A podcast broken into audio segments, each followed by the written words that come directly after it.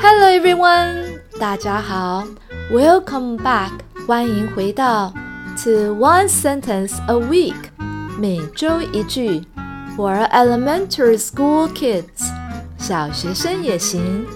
I'm your host Emily，我是艾美丽。In this program，在这一个节目，You will learn，你会学习到 a new sentence，一个新的句子。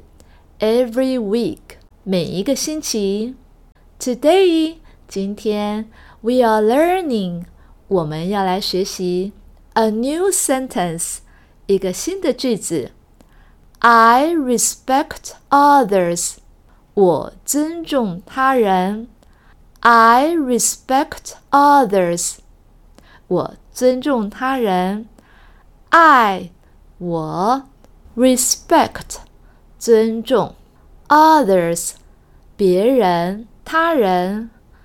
I respect others. Respect，尊重。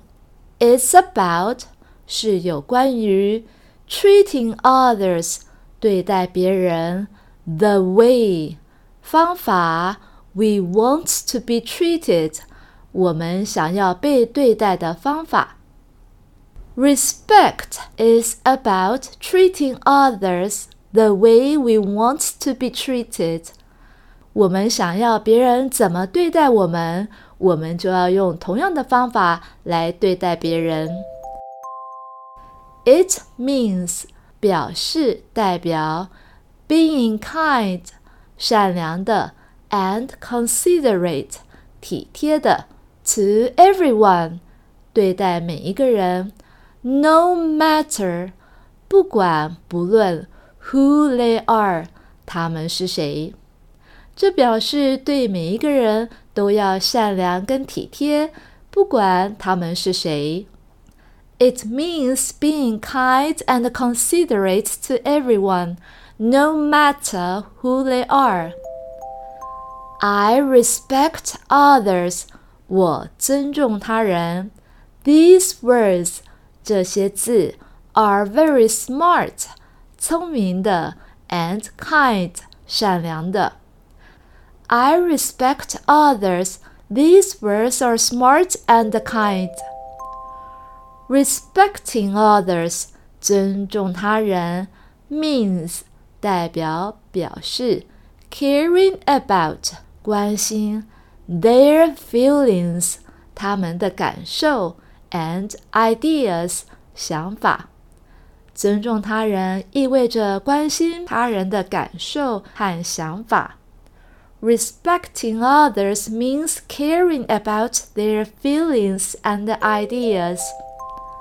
It's like 就像 giving everyone 给予每个人 a chance 一个机会 to be heard 被聆听到的机会。 It's like giving everyone a chance to be heard. Let's learn. 让我们学习 some more sentences 更多的句子 about respect 有关于尊重。I respect my teachers. 我尊重我的老师。I respect my teachers. I respect my classmates. 我尊重我的同学。I respect my classmates. I respect my friends. 我尊重我的朋友。I respect my friends. I respect my family. 我尊重我的家人。I respect my family. Respecting others，尊重他人，makes 使得 the world 世界 around us 我们四周的世界 happy 快乐的 and friendly 友善的。尊重他人使我们四周的世界变得开心和友善。Let's recap 回顾 the sentence。 句子，One more time，再一次。 I respect others. 我尊重别人。That's all for today. I'm Emily. 我是艾美丽。See you next time. Goodbye.